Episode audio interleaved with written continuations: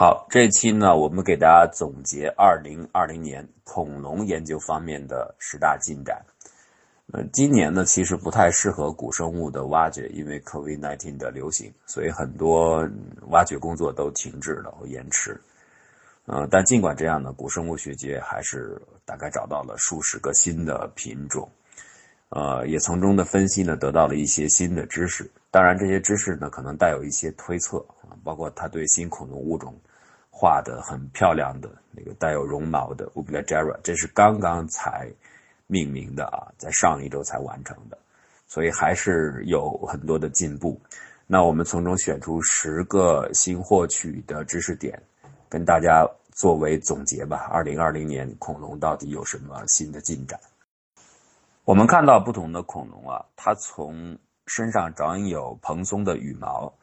到后来呢发展出新陈代谢能力，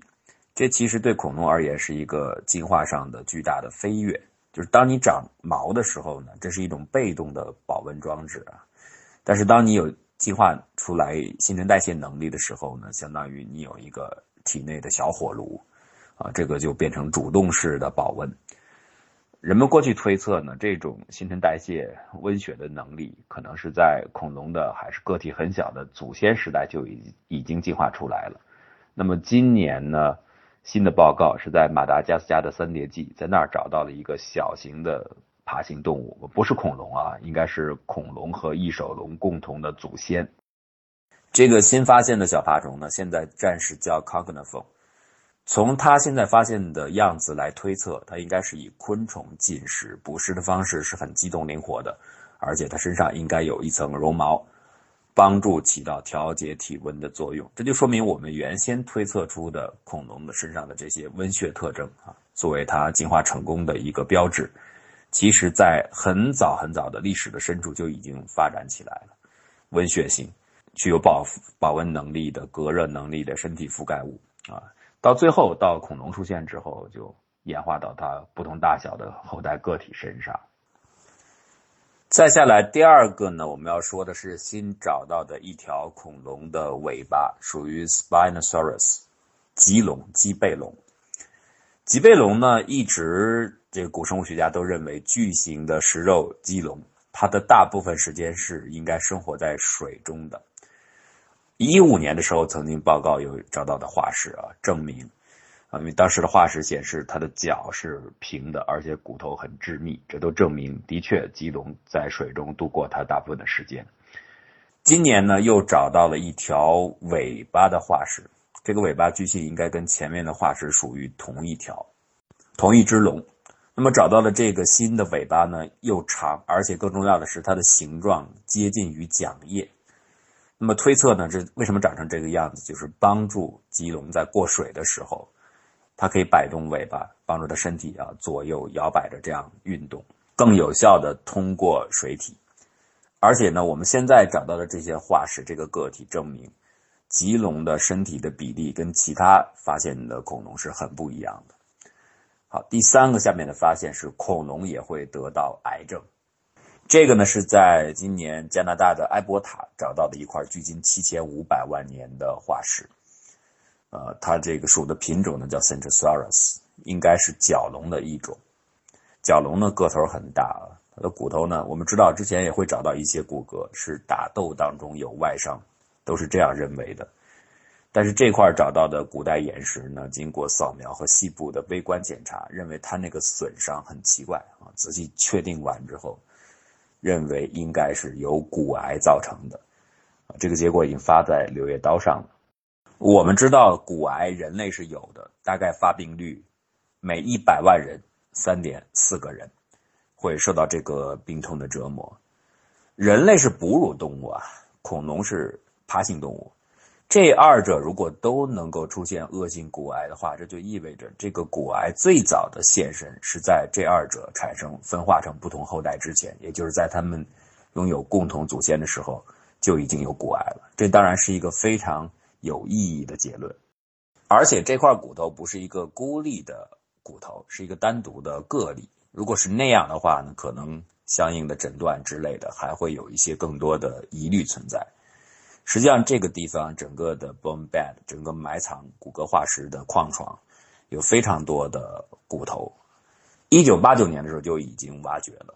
但那个时候找到的时候，只是发现，哎，这个骨头很奇怪，它有被折断的痕迹，但是这种创伤后来又愈合了，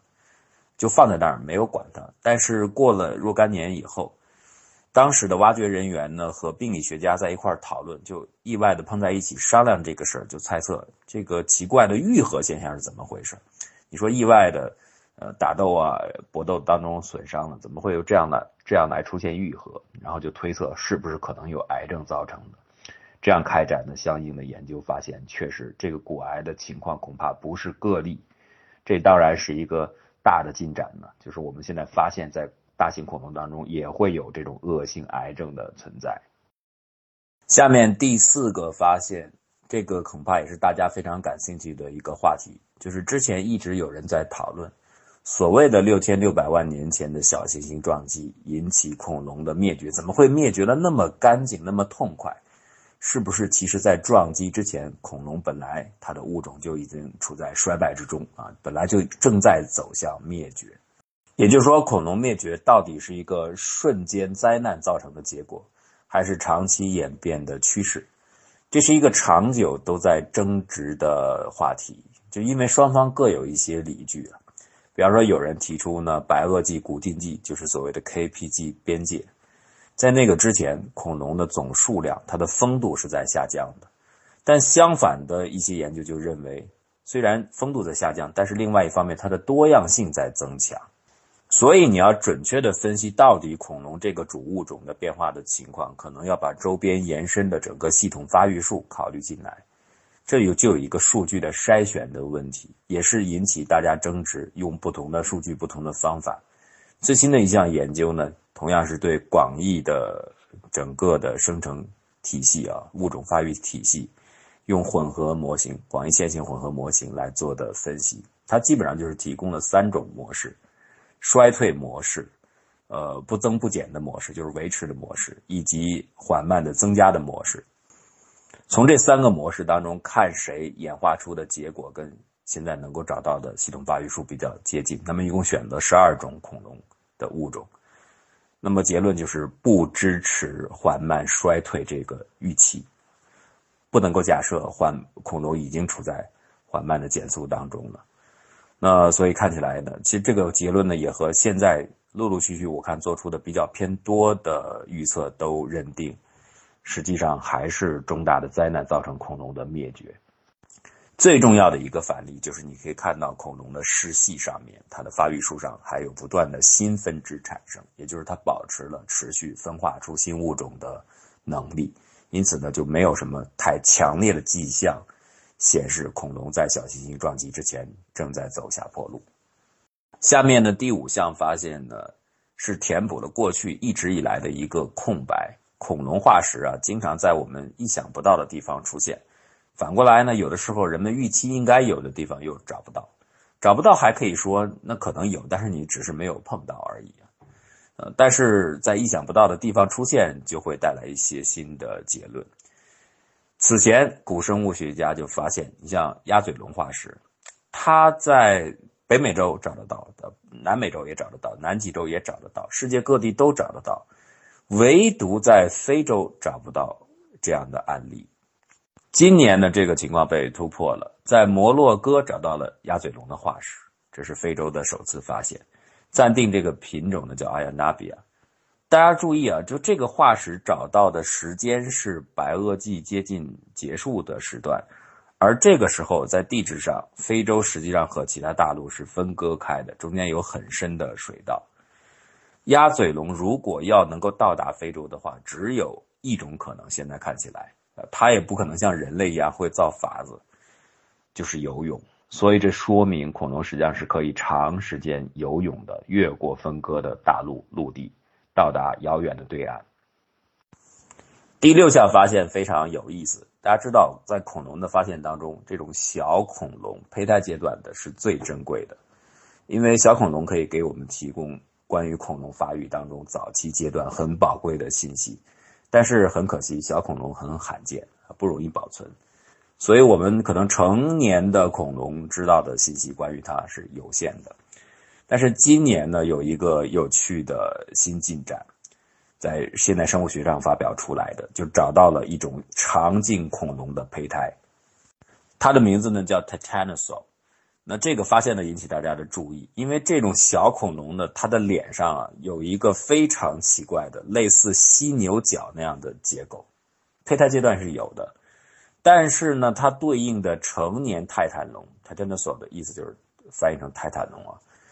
这个大的泰坦龙上面是没有这样的角的，也就是它只有在小的时候有，成年就没有了。所以这是什么呢？就有不同的解释。当然，最容易想到的一种解释。它就是为了刺破蛋、割破那卵壳，长出的一个临时的破蛋器，所以小家伙身上有，脑袋上有，长大以后不用破蛋了就没有了。下面第七项，恐龙的软壳蛋，大家看《侏罗纪公园》等等很多的关于恐龙的科幻电影里边的印象，恐龙下的都是非常厚、非常坚硬的壳的那样的恐龙卵。但真实的情况呢，有相当多的恐龙是和乌龟蛋一样，它是软壳的，就是像塑胶或者说像皮革那样的软的蛋壳。今年呢，就有关于软壳蛋的发现啊，在 Nature 上报告出来了，关于 Protoceratops 和 m s a u r u s 这两种龙的像乌龟卵一样是软壳的卵。那么由此可以推论呢。乌龟这个恐龙呢，很可能早期它的蛋就是软壳的，那到后来呢，进化上使得一些恐龙的物种就进化出了硬壳的蛋。反过来呢，这也可以解释为什么我们看到有一些品种的恐龙，它的骨骼能找到，但是始终很难发现它的卵。为什么发现不了呢？就极有可能这些品种的恐龙它的卵是软壳的，但是软壳要比硬壳容易腐烂得多，所以很难保存下来。我们刚才所说的所有的发现都是关于飞禽恐龙的，因为这是最常见的类型，也是大伙儿一想就想到它的。啊，但是下面第八项是关于鸟类的祖先。今年找到的这个化石呢，有一个外号叫奇观鸡啊，Wonder Chicken，当然这是昵称了，正式的名称叫 asteronus 啊，大概生活在距今六千七百万年前。当然，鸟类最早的起源你可以追。呃，追到一点五亿年前，早期的这些化石，特别是中生代鸟类化石是很稀缺的，所以这个对于研究那一段时间它的来源不太清楚啊，这是一个不利的方面。当然，我们找到的话，可以研究它飞翔的起源，特别是现在发现的这个奇冠鸡的化石，你可以看到它的头骨很像鸡或者是鸭子的解剖学上非常的像。这点说明什么呢？说明很有可能在所有的飞禽恐龙被大灭绝扫干净之前，其实那个时候，今天我们留下的鸟类的祖先，啊，那些恐龙已经在进化当中了。或者你可以反过来这样想：如果没有它们已经启动的进化，那么在大灭绝的时候，所有的飞行恐龙被扫荡干净之后，就不会有这么一部分幸存下来，躲过那次劫难。正是因为它们独特的喙。长嘴的结构，正是因为他们开始学会用种子为食，所以他们可以度过那个很艰难的岁月。这是关于恐龙的第八项发现。第九项，寻找恐龙的 DNA。这是一个非常重要的事情。大家看《侏罗纪公园》，它整个的逻辑就在于我们想办法，不管是通过琥珀也好，或者是别的什么方式也好。要能够找到古老的恐龙留下的 DNA，当然这个指的是飞禽恐龙，就已经灭绝的那一部分。如果能够找到它保留下来的 DNA 这个序列，我们才去想办法去能够慢慢再用现代的生物工程的方式恢复这这样的物种。但问题是 DNA 的降解速度很快，根本就没有办法，没有时间去保存。人们也只是完全的科学幻想，在比较严肃的。科学研究当中不太敢去做这样的设想，说还能够留下 DNA 的遗迹，但是总是有奇迹发生啊！今年的研究人员就在呃国家科学评论当中发表的论文，就告诉大伙儿，他们找到了一个疑似 DNA 的迹象，只能说疑似啊，还不确定，就是找到了一个大概距今七千万年前的 h y p e r c r o s s a u r u s 这是一种鸭嘴龙。在他们的骨骼当中发现了一块遗迹，跟 DNA 有一致的特征。这个当然是一个非常令人兴奋的事情了。呃，所有梦想着侏罗纪公园的场景有一天会成真的人，那首先必须先解决 DNA 序列这信息到底是什么的问题。以前呢，人们连是连想都不敢想，现在呢，也许这个离这距离还很远啊，但起码它证明了有某种可能性，某种机制真的疑似会留下 DNA。当然了，更多的研究啊，更多的分析，可能马上后面也会在明年出来。这个是第九项发现，最后第十项发现，关于恐龙是不是能够越冬的问题，这也是长久以来的一个争论。到底在极地，因为已经找到恐龙了，那么它是一直一年四季都待在这个非常冷的环境当中，还是会随着季节迁移？过去人们并没有清晰的答案。今年呢，是这个问题取得了突破，找到了实际的证据，就是在阿拉斯加找到了一个古老的恐龙窝的遗迹啊。这个窝呢，应该是属于一个年轻的像猛禽一样的恐龙。那这个地方的季节的气候变化是非常剧烈的，而且到冬天是长期的黑暗。可是，在这样的环境当中，你可以找到它的窝，那就证明它实际上是有办法面对这种严酷环境考验的，也就说明。恐龙实际上应该是可以越冬的，所以长久的这个结论看起来有了一个初步的证据。好了，以上呢就是给大家总结的。二零二零年虽然面对 COVID-19 的挑战，古生物学、恐龙研究方面仍然有这样十项大的进展。